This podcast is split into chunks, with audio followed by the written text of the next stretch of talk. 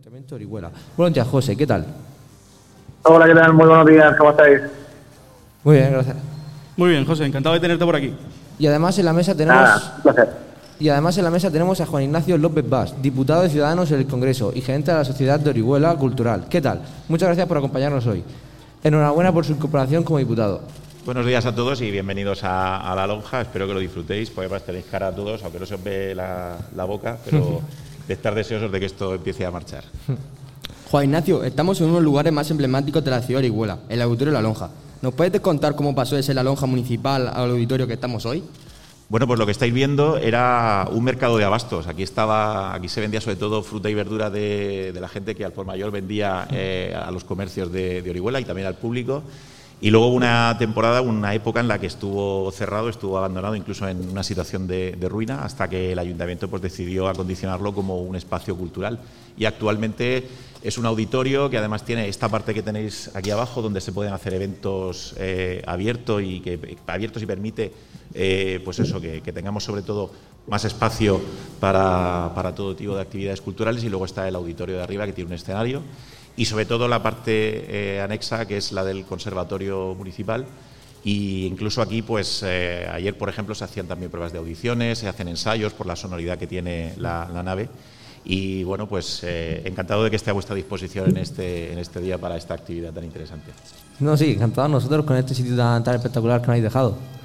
Bueno, José, si no me equivoco, también ha sido profesor de lengua en secundaria. ¿Qué le parece el proyecto de radio que venimos haciendo en nuestro instituto desde hace un par de años? Pues nada, la verdad es que me parece muy interesante, realmente interesante, cuando Domingo Guillén contactó conmigo y me planteó la iniciativa y también la, la he hablado con, con Franco, vuestro profesor. Me pareció realmente interesante y además es un mundo eh, en el que yo siempre me he sentido muy cómodo. De hecho, os cuento un secreto. Eh, yo quería ser periodista. Verdad que, uno cuando es un chiquillo quiere hacer muchas cosas, pero ¿cuántas noches nos hemos dormido todos con, con De la Morena, que precisamente era un tío que, que cuelga el micro, ¿no? ¿Quién no ha viajado con la radio puesta permanentemente? Mm, Me parece que, que la radio tiene ese punto de, de romántico, incluso de, de nostálgico, que no tienen otros medios y que incluso hace que, que permanezca firme a pesar de, de- del cambio ¿no? que se ha producido en los últimos años, el avance tecnológico, pero que la radio siempre, siempre está ahí ¿no? y siempre va con nosotros.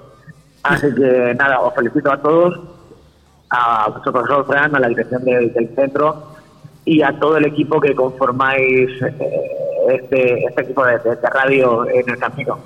Y José, ¿hay intenciones de, de volver a la educación o de momento no? Esa es la pregunta del millón. la pregunta del millón me la hacen en casa, me la hacen en la calle, me la hacen en el ayuntamiento y no lo sé.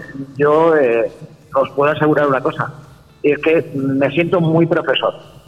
Eh, siempre digo que soy profesor de secundaria y que ahora mismo estoy haciendo política, ¿no? Lo que pasa es que la política no, no saben muy bien cuándo, cuándo empiezan y cuándo acaban. Yo de repente un encontré en el ayuntamiento por culpa del- que tenéis por ahí, de, Juan Ignacio, que me dijo, vente conmigo para acá. Y, y bueno, él fue el que me cogió de la oreja y me llevó al ayuntamiento. Ahora él está fuera, se va al Congreso. Yo estoy al frente de Ciudadanos en Orihuela y, y sinceramente no sé no sé cuándo volveré. No sé cuándo volveré. En cualquier caso, no sabéis no que supondrá es- nunca un trauma para mí. no sabéis lo que es pasarle un discurso y que te la corrija Te lo corrija y te todo, ponga las tildes te cambie las comas y te diga que esto que Es verdad también, Juan, y lo digo aquí en beneficio tuyo, que, que tú no das tampoco mucho margen porque sueles escribir bastante. bien, Sí, bastante. soy de notable alto yo en lengua soy de notable alto Bueno, Juan Ignacio, ahora que acaba de ser nombrado diputado en el Congreso por Ciudadanos, ¿tiene algo pensado desde ese cargo para cambiar en la Vega Baja? O... Bueno, precisamente, bueno, primero, todavía no he sido nombrado, eh, Ah. entro como sustituto de, de la, de la diputada por Alicante que teníamos eh, en nuestra formación y que ha dimitido ahora recientemente y entonces me toca entrar a mí, por lo cual soy algo así como diputado sustituto, todavía eh, estoy en ello. Eh, yo creo que en unos 15 o 20 días. Hombre, eh, precisamente la, diputada a la que yo sustituyo pues llevaba mucho trabajo en temas de educación, eh, en tema de calidad educativa, en, en temas sobre todo universitario.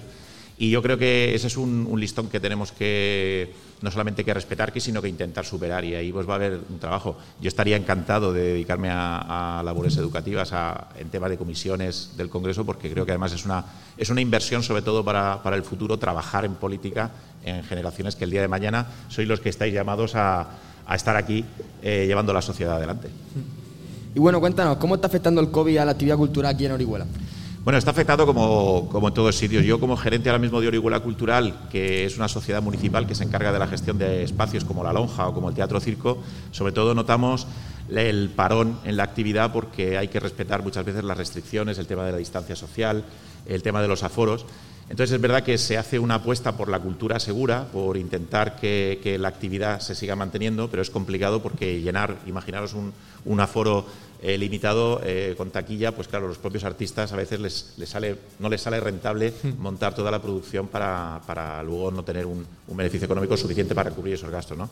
Entonces, eh, deseando sobre todo de volver a la normalidad para poder recuperar la, la, actividad cultural, porque además yo creo que es un elemento importantísimo que nos hace sentirnos sobre todo a todos más tranquilos cuando parece que eso que es ocio eh, o cultura lo tenemos a, al alcance de la mano y totalmente accesible. Ya poco a poco se van abriendo espacios, ¿no? Ya, por ejemplo, la lonja, el teatro circo, se van haciendo cosas. Sí, yo creo que conforme vayamos a, eh, avanzando con las campañas de vacunación, eh, todos estemos más inmunizados y sobre todo ahora que estamos muy concienciados, al principio era más difícil porque el tema de las distancias era difícil en, en, en, un, en un auditorio, por ejemplo, era complicado mantener distancias porque había que jugar con el aforo y al mismo tiempo las distancias. Yo creo que poco a poco eh, iremos recuperando espacio y tiempo y, y sobre todo todo todos seremos conscientes de que necesitamos volver a la cultura. Y que sea pronto. Y que verdad. sea pronto y seguro.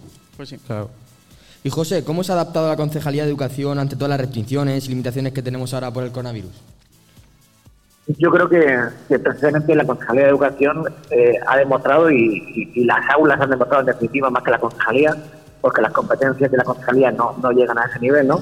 Pero creo que, que la educación, creo que los docentes y, los alumnos habéis demostrado, y ahora sí que hablo así en, en, en segunda persona en este caso, habéis demostrado que, que, haciendo las cosas bien el coronavirus es menos agresivo. Es muy curioso que, que, en el día a día los lugares más concurridos, que son los centros educativos, son los colegios, son los institutos, sin embargo, eh, no han sido nunca un foco de contagio más que quizás la, la crisis puntual que hubo después de Navidad y no fue por culpa además de los centros educativos. No podemos achacar el repunte de, casos positivos en enero, ni mucho menos a, la mala práctica de, de, los profesores, de los equipos directivos o, o, al descuido de los alumnos. Sería totalmente injusto. Lo que pasó después de Navidad precisamente fue eh, una consecuencia por culpa de, de quizás de que la vida, como también por otro lado normal, en, en Navidad se relajó, la convivencia se relajó, eh, nos equivocamos acudiendo a ver a nuestros familiares, nos equivocamos celebrando fiestas privadas o celebraciones privadas, que entiendo que, que muchas veces son necesarias y, y, muy difíciles de controlar, ¿no? Pero insisto en este punto porque los centros educativos han demostrado ser absolutamente ejemplares, ¿no? Y, y comentando esto, a mí me parece, y yo soy un firme defensor precisamente de todo aquello que está regulado, ¿no? Ya estamos hablando ahora de culturas seguras, yo también hablaré, por ejemplo, del comercio seguro o de la hostelería segura. Creo que es muy importante eh, ser eh, flexibles en, en, cuanto al uso de espacios, en cuanto a permitir que todo el mundo pueda funcionar, ya sea un colegio, ya sea un bar o sea una tienda, pero al mismo tiempo muy exigentes en el cumplimiento de las normas. Creo que junto a la pandemia sanitaria hay una pandemia también económica y por lo tanto tenemos que, dar oxígeno a todos aquellos que han tenido durante mucho tiempo su persiana bajada y no han podido funcionar. Eh, insisto en la necesidad de permitirles trabajar, pero al mismo tiempo ser absolutamente exigentes, ser inflexibles, por otro lado, eh, y no es contradictorio, mucho menos, en el cumplimiento de, de, las pautas sanitarias. No, claro, poco a poco a ver si van llegando las vacunas y, y ya cambia la cosa, claro. Bueno, pues muchas gracias sí. a bueno, pues muchas gracias a ambos por darnos la bienvenida a esta maravillosa ciudad de Orihuela y aquí al auditorio de la Lonja. Esperamos que disfruten el programa de hoy y que pasen un, un buen día. Pues gracias a vosotros y que disfrutéis la mañana.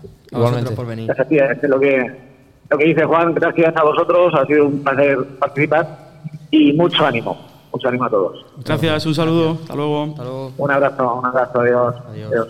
Bueno, nos tomamos unos minutos y volvemos enseguida con nuestro primer invitado.